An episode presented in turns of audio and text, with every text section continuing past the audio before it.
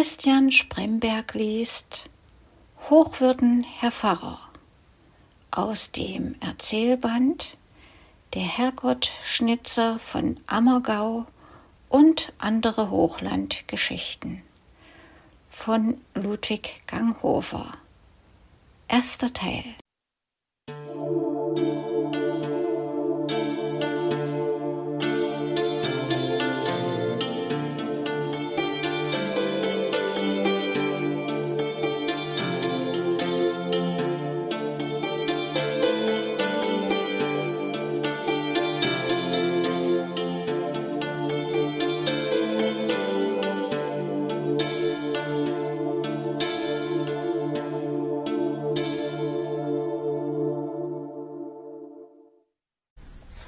Ludwig Ganghofer Hochwürden Herr Pfarrer Auf seinem Grabe wuchert schon lange grünes Gras, wenn es nicht der Schnee deckt im Winter oder eine pietätvolle Hand am Allerseelentage den niederen Hügel mit schwarzer Erde bestreut. Will ich von dem, der darunter liegt, erzählen, so habe ich keine Mahnung des alten Spruches zu befürchten, de mortuis nil nisi bene. Denn selbst seine Feinde, die Finger reichten aus, um sie zu zählen, konnten ihm nichts Schlimmes, nur Absonderliches nachsagen. Dass er, wie es in Nekrologen so gerne heißt, durch dieses Leben geschwebt wäre, lässt sich von ihm nicht gut behaupten, denn die Spur, die seinen Weg kennzeichnete, war tief und breit wie die eines sechsräderigen Bierwagens. Ich weiß, dieser Vergleich ist nicht poetisch, aber er hat Wirklichkeit, und man opfert ja heutzutage dem Wirklichen die Poesie so gerne. Weder er selbst noch sein Leben noch sein Wirken war bedeutend, und doch sind diese drei Dinge der Betrachtung wert. Dass sein Vater ein reicher Bauer war, so einer vom richtigen Schlag der Berge, ich meine die Kerle mit den blauen Augen und den viereckigen Köpfen, daran ist an und für sich nichts Besonderes. Merkwürdig in hohem Grade sind aber schon die seltsamen Umstände zu nennen, unter denen Franzal das Licht der Welt erblickte. Franzal, so hieß nämlich unser Held, Schon bei den Anzeichen seines Werdens hatte man sich im Familienrate, je nachdem, über den Namen Franziskus oder Franziska geeinigt. Und wenn da wirklich, wie er hofft, ein Franziskus käme, so wusste lang schon im Voraus das ganze Dorf, dass er als zweiter Sohn eines reichen Hofbauern zur Studie auf den Pfarr bestimmt wäre. War nun Franzl schon vor seinem Eintritt in die Welt der Stoff so mancher Unterhaltung, so wurde er, da er diesen Eintritt ins Leben endlich vollzog, für mehrere Wochen geradezu zum ausschließlichen Tagesgespräch. Eigentlich hatte man den oder das Franzl erst zwei Monate später erwartet, und ohne Ahnung dessen, was die nächste Stunde bringen sollte, ging seine Mutter eines Palmsonntags in das Hochamt. Freilich war es der guten Frau schon ein paar Tage her net recht so so gewesen, was sie aber nicht hindern konnte, ihrer Christenpflicht zu genügen. Wohl erschien ihr die Predigt ein wenig zu lang, und als sie endlich doch überstanden war, hätte die Bäuerin ihrem körperlichen Unbehagen, das dringend zur Heimkehr mahnte, gerne nachgegeben, da sie aber, ihrem dörflichen Range angemessen, in einer der vordersten Bänke ihren Platz hatte, so hätte sie, um zur Tür zu gelangen, an all den Leuten vorüber den ganzen langen Kirchengang dahin pilgern müssen, und in ihrem jetzigen Zustand wollte sie das um alle Welt nicht tun. So drückte sie tapfer die Augen zu und betete hurtig weiter Vater unser, Ave Maria, Glauben an Gott, die Heiligenlitanei, alles kunterbunt durcheinander, was ihr eben auf die Lippen kam. Auf einmal aber, gerade als die Frau Lehrerin, begleitet von Orgelklängen, Geigen und Posaunen, droben auf dem Chor das schöne Solo zu singen anhub, Benedictus quiventi, da war der Bäuerin ganz anders geworden. Verblasst und dagelegen war eins, erzählte nach der Katastrophe ihre Kirchenstuhlnachbarin.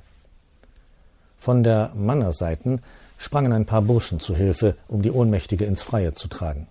Die gewisse Frau Quatterin aber, die geschäftig mit beredten Händen die wispernden Leute beruhigend herbeigeeilt war, erkannte gar bald wo Matthäi im längsten und ließ die Kranke schleunigst in das Glockenhaus tragen und sorgsam auf einen Haufen schwarzer Bartücher niederlegen. Mit der Andacht der Kirchleute war es jetzt freilich vorbei, Wohl wandte sich der Hochwürdige öfter als vorgeschrieben mit einem unwilligen, von zornigen Blicken begleiteten Dominus vobiscum zu seinen Schäflein. Da er aber bemerkte, dass nicht der Altar, sondern die Tür der Glockenstube, aus der man ab und zu recht verdächtige Laute vernehmen konnte, die Aufmerksamkeit unwiderstehlich in Anspruch nahm, da betete auch er das Sanctus, Paternoster und Evangelium rascher denn sonst, verzichtete sogar beim Ite Missa Est auf den üblichen Koloraturenprunk und wäre zu allem Ende fast noch über eine Falte des Altarteppichs gestolpert. Nach Schluss des Gottesdienstes holte man in Ermangelung eines anderen Transportmittels aus dem Schulhaus eine vollständige Bettlade herbei und schaffte damit die Bäuerin mitsamt dem 30 Minuten alten Franzal nach Hause. Als tags darauf der geistliche Herr die Wehmutter besuchte, machte er unter Hinweis auf die unerforschlichen Fügungen des Herrn sehr nachdrücklich auf das seltsame Zusammentreffen des Geburtsortes und der Lebensbestimmung des Kindes aufmerksam und versuchte aus diesem Anlass gegen den Namen Franzal zu opponieren.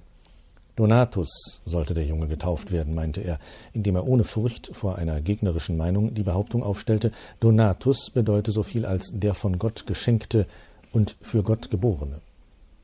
Dem aber trat der Bauer kurz und bündig entgegen. Das geht über meinen Verstand. Franz Josef soll der Bub heißen und nicht anders. Es war merkwürdig, wie alle Meinungen, die über den Jungen laut wurden, mehr oder weniger mit seinem künftigen Beruf in Verbindung standen. So hatte sich die Frau Quatterin noch im Glockenhause zu der Äußerung veranlasst gesehen, am Kopf fehlt sich nix, der ist groß genug für einen Bischof oder einen Kapuziner. Welchem Ideengange sie folgte, um zu diesem seltsamen Doppelschluss zu gelangen, ist allen, die ihn vernahmen, ein Rätsel geblieben. Gemeinverständlich war schon die Anmerkung, die sie zu den großen, weit abstehenden Ohren des Kindes machte. Schimpft's mir nit über die Wascheln, die sind schon recht, da überhört er grad nix, wann er im Beichtstuhl sitzt. Und wenn der Junge unter ihren Händen schrie, tätschelte sie ihm lächelnd die dicken, runden Schenkelchen. Schrei nur zu, kleiner Herr, da kriegst grad das richtige Lüngerl zum Predigen. Sie war eine perfekte, weitsichtige Prophetin, die Frau Gevatterin. Die Jahre vergingen. Franzl wuchs aus den Kinderröcklein in die Höschen, kam in die Schule und mit acht Jahren zum Herrn Pfarrer in die lateinische Stunde. Schon jetzt erwachte in ihm das Bewusstsein der einstigen Würde. Er fühlte sich, wie man so sagt, stolz warf er den Kopf zurück, drückte die Brust heraus und zog den Ellbogen auf, so dass er an jeder Seite den Arm trug wie der Krug seinen Henkel. Dabei fing er an, auf seine Altersgenossen von oben herabzusehen, ohne aber deshalb in einen dummen Knabenhochmut auszuachten. Und als er erst Mensa deklinieren und das Vaterunser lateinisch beten konnte, tyrannisierte er mit Blick und Wort die ganze Schule. Die Spiele wurden nach seinem Willen gespielt, er war Schiedsrichter in allen Zwistigkeiten, Feldherr in allen Kriegen und Hauptmann in allen Räuberkämpfen. Freilich waren unter seinen Schulkameraden auch manche, die seine Autorität nicht so geradewegs anerkennen wollten, mit denen machte Franzl jedoch kurzen Prozess. Er schlug ihnen, wenn sie nur ein Wort des Widerspruches fallen ließen, einfach die mit einem Riemen zusammengeschnürten Schulbücher um die Köpfe. Und wer gegen diese letzte Instanz noch zu appellieren versuchte, lag im Straßengraben, ehe er sich's versah. Hatte Franzl doch mit zehn Jahren schon das ganze Aussehen eines jungen Breuknechts. Was er anrührte, spürte seinen Griff. Das konnte man allererstens schon an seinen Büchern ersehen. Vierzehn Tage genügten, um vom neuesten Exemplar jegliche Spur eines Einbandes verschwinden zu machen, wobei freilich der oben angeführte Gebrauch ein wesentliches beitrug. Hinter dem Titel aber sahen sie nicht besser aus, da bei seinem gewohnten raschen Umblatteln alle Ecken und Kanten in Franzels dicken Fingern blieben. Mit einem Worte, schon in jungen Tagen versprach unser Held ein sieghaftes Mitglied der Ecclesia Militanz zu werden. So war Franzl zwölf Jahre alt geworden und hatte freilich mehr an Länge und Körperstärke denn an Weisheit zugenommen. Dass er trotz alledem zu Neuburg an der Donau gleich in die zweite Lateinklasse und mit einem halben Freiplatz in das Seminar aufgenommen wurde, durfte er weniger seinen Kenntnissen als der Fürsorge seines Pfarrers danken, der zu Anfang seiner Priesterlaufbahn im Neuburger Studienseminar Präfekt gewesen war. Nun kam für Franzl eine harte Zeit. Erstlich fiel ihm schon das lange Sitzen schwer, und das viele Studieren, zu Deutsch Ochsen, war ihm weidlich sauer. Doch betrübte ihn das lange nicht so sehr wie der Umstand, dass er unter all diesen Söhnen von Regierungsräten, Landrichtern und Revierförstern sich weder Einfluss noch Ansehen zu erkämpfen vermochte.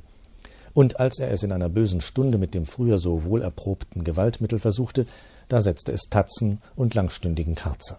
Seine Kameraden machten ihn aber von nun an erst recht zur Zielscheibe ihres Spottes, der aus Franzels grobkörniger Redeweise, aus dem dumpf gedehnten Ohr und Au seiner unverfälschten Heimatsprache eine nie versiegende Nahrung schöpfte Und als diese jungen Herren von der Schulbank erst herausgebracht hatten, dass Franzls Mutter ihre Briefe stets adressierte an wohlgeboren Herrn Franzl, da hieß es Franzl hin und Franzl her im ganzen Seminar, so dass dem langen, kräftigen Burschen der mütterliche Schmeichelname bald ein Ekel und Abscheu wurde. Als er dann in die Ferien nach Hause kam, war es sein erstes, dass er diesen Namen abtat und kategorisch den Gebrauch der zweiten Hälfte seines Taufnamens begehrte. Wenn er sich nun auch im Dorfe zu einem Sepp verwandelt hatte, im Seminar, wohin ihn der Herbst zurückführte, musste er sich wohl das Franzerl noch lange Zeit gefallen lassen. Auch der übrigen Stellung gegenüber seinen Kameraden wusste er erst von der Zeit an, da er in die Gymnasialklassen übertrat, eine lichte Seite abzugewinnen. Und das kam so. In dem umfangreichen, von einer hohen Mauer umzogenen Garten des Seminars hatten Lateinschüler und Gymnasiasten getrennte Spielplätze. Da erlustigten sich die Ersteren auf ihrem Gebiete während der Freizeit an den mannigfachen Turngeräten, Springböcken, Schwung, Bäumen und Klettergerüsten. Wenn sie aber dann nach stundenlangem Umhertollen müd und erhitzt im Grase lagen, lauschten die jungen Burschen neidisch dem Rumpeln der Kugel und dem Polter der fallenden Kegel, das vom Spielplatz der Gymnasiasten herüberklang. Und auf dieser Kegelbahn war Sepp von dem Augenblicke an, da er sie zum ersten Mal betreten hatte, unbesiegter Meister geblieben.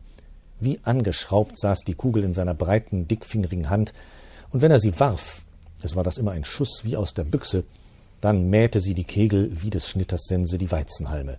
Und nicht nur, dass es für unseren Sepp eine Kleinigkeit war, einen Kranz oder alle Neune zu scheiben, er brachte es nach und nach zu einer solchen Kraftentwicklung und Geschicklichkeit, dass er mit einer kleinen Kugel jeden einzelnen Kegel aus dem vollen Spiel herauswarf.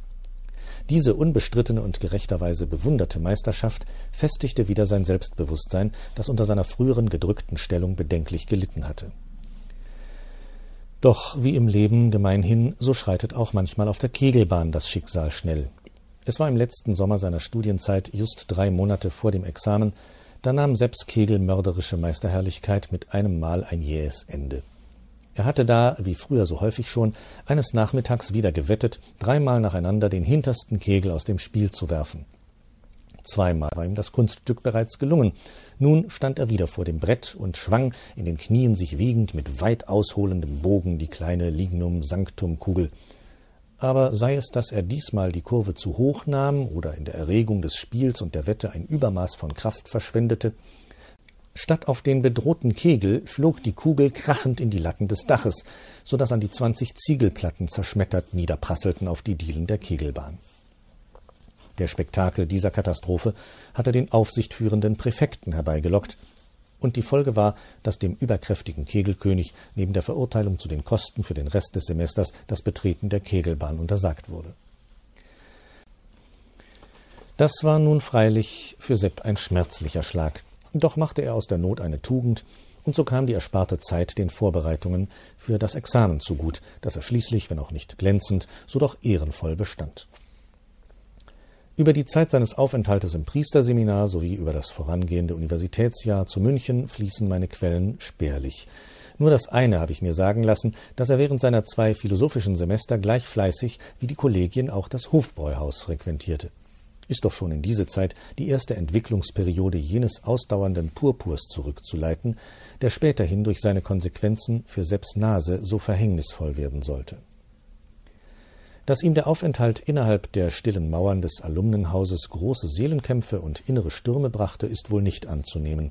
Sein Geist erfreute sich niemals einer besonderen Beweglichkeit, Gedankenskrupel waren ihm zuwider wie schales Bier. Er ließ andere denken und nahm Worte und Dinge, die man ihn lehrte, willig und kritiklos entgegen. Dann war ihm ja auch seine Berufsbestimmung von Kindheit an so in Fleisch und Blut übergegangen, dass ihm niemals der leiseste Gedanke kam, als hätte er auch zu etwas anderem geboren sein können. Kurz, er verließ als geweihter Priester die Schwelle des Seminars mit derselben gleichmütigen Ruhe, mit der er sie betreten hatte, und als er vier Wochen später in dem weiten Grasgarten seines Elternhauses unter blauem Himmel seine Primiz feierte, da hielt er den ungeheuren Zulauf der Landbevölkerung für etwas ganz Selbstverständliches und Natürliches. Der Pfarrer und ein paar Betschwestern nahmen es ihm freilich übel, dass er beim Festmahle dem Bierkrug und der Weinflasche allzu wacker zusprach, um ungefähr seine Kammer finden zu können. Sepp aber soll auch das für natürlich und selbstverständlich gehalten haben. Bald darauf verließ er seine Heimat, um die erlangte Kaplanstelle in einem weit entfernten Pfarrdorfe anzutreten. Da nahm er als Köchin die alte Hausmagd seiner Eltern mit sich, die ihn als Kind schon auf den Armen getragen hatte. Über Sepps siebenjährige Kaplanzeit und über die fünf Jahre, die er als Pfarrer in einem hochgelegenen Gebirgsort verbrachte, breitet sich wieder ein Schleier, den keine Nachfrage zu lüften vermochte.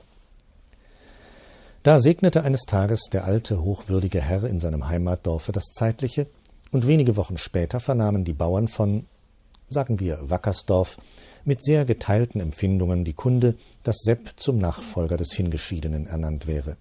Seine Verwandten sahen dem Eintreffen des neuen Pfarrers mit Stolz und großen Erwartungen entgegen, da sie sich mit der gerechten Hoffnung trugen, dass ihr zu geistlichen Ehren und Würden gekommenes Blut ihrer Stellung im Dorfe einen erhöhten Nimbus verleihen würde. Andere jedoch, die mit Sepp auf der gleichen Schulbank gesessen, von ihm gedrillt und geknechtet worden waren und sich inzwischen zu hausgesessenen Bauern und Wahl fähigen Handwerkern ausgewachsen hatten, ergingen sich in recht pessimistischen Befürchtungen, und das umso mehr, als sie, wenn auch etwas dunkel und unbestimmt, von der energischen, weder Einmischung noch Widerspruch duldenden Amtsführung vernommen hatten, die Sepp dort oben in jenem Gebirgsneste zu handhaben pflegte. Beide Parteien vereinigten sich jedoch in der Spannung und Neugierde nach dem Aussehen des neuen Pfarrers, den sie seit seiner Primiz nicht mehr zu Gesicht bekommen hatten. All die zwölf Jahre her war Sepp nicht mehr als Gast in seinem Elternhaus eingekehrt, hatte ihm doch sein Beruf nicht einmal gestattet, dem Begräbnis seines Vaters beizuwohnen. Nun sollte er als wohlbestallter Seelsorger in seinem Heimatdorfe Einzug halten, und am Tage seiner Ankunft waren Pfarrhof und Kirche von innen und außen mit Blumen, Tannenbäumchen und Laubgewinden geziert, während draußen vor dem ersten Hause des Ortes ein riesiger Triumphbogen sich über die Straße baute. Im grauenden Morgen schon war des Pfarrers Bruder, der Hofbauer, begleitet von der bejahrten Mutter in blumengeschmückter Kutsche nach der Bahnstation gefahren, und lange vor der Stunde, zu der sie zurück sein konnten, standen die Leute in dichten Gruppen vor dem Dorfe und spähten die weit sichtbare Straße entlang. Endlich rollte, von Staub umwirbelt, der Wagen mit dem Erwarteten einher, die Rosse standen, die Böller krachten, die Lehrer angeführten Schulkinder intonierten einen Jubelchor, die Leute aber reckten die Hälse und stießen unter mühsam verbissenem Kichern die Ellenbogen aneinander, denn aus der wankenden, ächzenden Kutsche stieg eine schwarze Gestalt, die den größten im Dorfe noch um Haupteslänge überragte, mit Armen, Schultern und einem Leibe, dass der verhüllende Talar an Stoff wohl ausgereicht hätte für die Flügelröcke zweier richtiger Männer, mit einem Kopfe darüber, haarborstig, eckig und massiv, mit einem breiten Gesichte, daraus eine Nase sich ballte. Eine Nase, wo finde ich für die Schilderung dieser Nase Worte und Bilder? Diese Nase war gar keine Nase, sie war eine Volksversammlung von Nasen und Näschen, von deren Gipfel eine flammende Röte über Wangen, Stirn und Lippen floß, wie, wie, wie glühende Lava über die Felshänge und Schroffen eines feuerspeienden, bizarr gebuckelten Berges. Und das war Sepp, der neue Pfarrer von Wackersdorf. In der einen Hand den Hut, in der anderen das dicke, silberbeschlagene Rohr, so stand er, regungslos zur Erde niederblickend, vor den singenden Schulkindern, die mit scheuen Augen zu jenem monströsen Gesichtsberge hinaufschielten. Als dann das Lied zu Ende war, trat ein weiß gekleidetes Mädchen aus der Reihe, reichte dem Pfarrer einen Blumenstrauß, knickste und begann Hochwürdiger Herr Pfarr, hören Sie mich an, das ganze Dorf drängt jubelnd sich heran, um ihnen zu begrüßen, wie es der Brauch, die Erwachsenen und die Schulkinder auch. In diesem Ort sind sie geboren und zum geistlichen Stand erkoren worden. Nun kommen sie durch Gottes Gnad und Gunst als hochwürdiger Herr Pfarrer zu uns. Das muss für ihnen eine große Freude sein, wie auch wir alle uns darüber freuen. Nun bitt ich Sie, nehmen Sie in Lieb und Güt uns alle auf in ihr Herz und Gemüt und lassen Sie uns freundlich werden zuteil Ihre Sorge für unser Seelenheil, recht viele, viele Jahre noch. Der hochwürdige Herr Pfarrer lebe hoch. Hoch, hoch, hoch, schrie es in hundertstimmigem Chorus.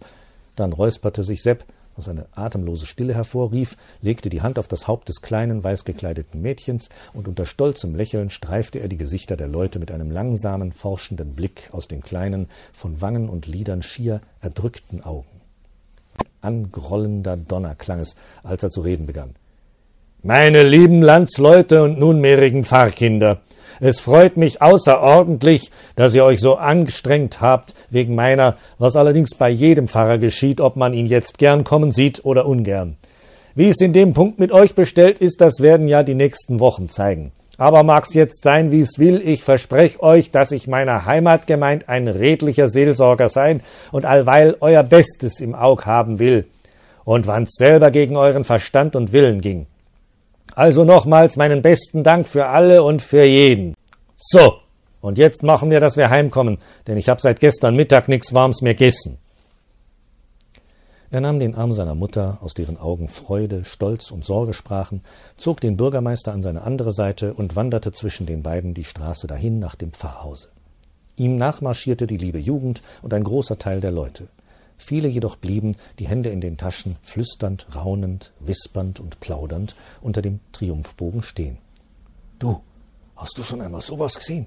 Na, ich nur nicht. Reißt das ein Köpfel. Auf den kann sich der Schneider freuen. Jetzt, ich sag, er hätt schon droben bleiben können, in seinem Felsennest, der Pfarrer mit die sieben Tagwerknasen. Das Wort wurde belacht und machte in wenigen Stunden die Runde durch das Dorf. Andern Tags wurde die Installation mit großer Feierlichkeit begangen, wobei der Herr Dekan eine Festpredigt hielt, die mehr lang als erbaulich war. Der kommende Sonntag brachte noch eine kleine Erregung. Sepps erste Predigt. Der Lehrer, ein heimtückischer Achselträger, hatte dem Pfarrer jenes ominöse Wort von den sieben Tagwerken und der Nase hinterbracht. Wenn sich Sepp nun auch in anscheinender Gleichgültigkeit für die Zukunft alle derartigen Rapporte verbat, so hatte ihn die Rede doch geärgert. Als er dann am Sonntag auf der Kanzel stand und das Evangelium gesprochen hatte, lehnte er sich mit beiden Armen weit über die Brüstung und begann Andächtige Zuhörer in Christo. Da ist er nun, dieser neue Pfarrer von Wackersdorf, derselbige mit seine sieben Tagwerk Nasen, der euch gar so zuwider ist. Diesem Pfarrer gefällt es da hier an der Stätte seiner Wiege sehr wohl, und er hat im Sinne, immer bei euch zu bleiben. Was werdet ihr aber tun, wenn dieser Pfarrer einmal stirbt mit seine sieben Tagwerk Nasen? Da müsst ihr entweder den Friedhof vergrößern oder die sieben Tagwerk in die Tiefe graben. Es wäre mir um meiner Ruhe willen angenehm, wenn sich der Gemeinderat jetzt schon mit dieser Frage befassen würde. Und nun zum Texte unseres heutigen Evangeliums.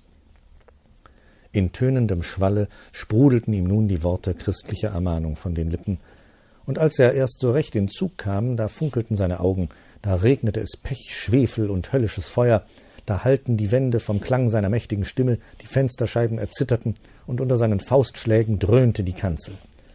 Dabei kam er, je mehr er sich in seinen heiligen Eifer hineinsprach, immer mehr von dem hochdeutschen Tone ab, in dem er begonnen, Bald platzte ihm ein derbes, aber bezeichnendes Wort über die Lippen, dann kam so ab und zu ein ganzer Satz in den Lauten seiner Heimatsprache, und zu guter Letzt klang seine Rede, wie der Bauer zum Bauer spricht. So, für heut soll's genug sein. Und wen's troffen hat, der kann sich hinter die Ohrwascheln kratzen. Amen. Als das Hochamt zu Ende war und die Bauern über den Kirchhof schritten, winkten sie einander zu, zogen die Augenbrauen in die Höhe und nickten mit den Köpfen zustimmend vor sich hin. Du, der kann's. Hätt's nicht dingt. Quies war, so hab ich noch nie keinen net predigen hören. Der rät einem ja ins Gewissen, dass einem Tar aufstehen vor Schauder und Sündenreu. Und weißt, was das Schönste dran ist? No, dass man versteht, was er sagt und was er meint, und dass er kein so lateinisch Salbader macht wie der ander selig. Ja, ja, und einschlafen tut bei ihm Quiz keiner. Da kannst recht haben.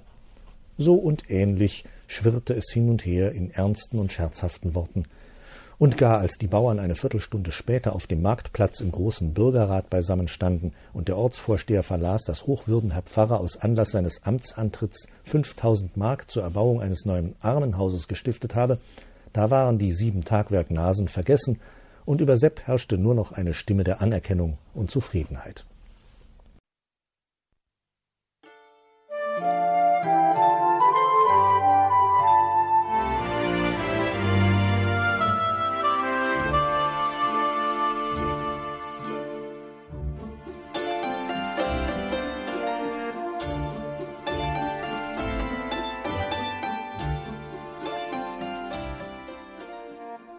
Hörtest eine Audioproduktion von Blinzeln Media, zu finden im Internet auf www.blindzellen.org.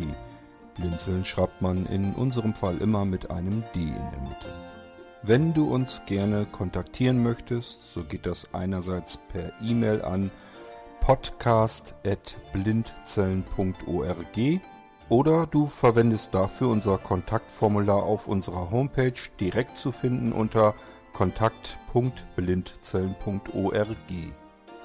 Wenn du uns einen Audiobeitrag für die Sendung zukommen lassen möchtest, dann benutze doch hierfür am einfachsten unseren Podcast Anrufbeantworter. Den erreichst du im deutschen Festnetz unter der Telefonnummer 05165 439 461. Und wenn du aus dem Ausland anrufst, dann ersetze einfach die vorangegangene 0 gegen die Ländervorwahl für Deutschland – das ist die 0049. Wir freuen uns über Lob, Kritik, eine Rezension oder Bewertung unserer Audioproduktion dort, wo du sie gehört hast. Konnten wir dich hiermit gut unterhalten und informieren?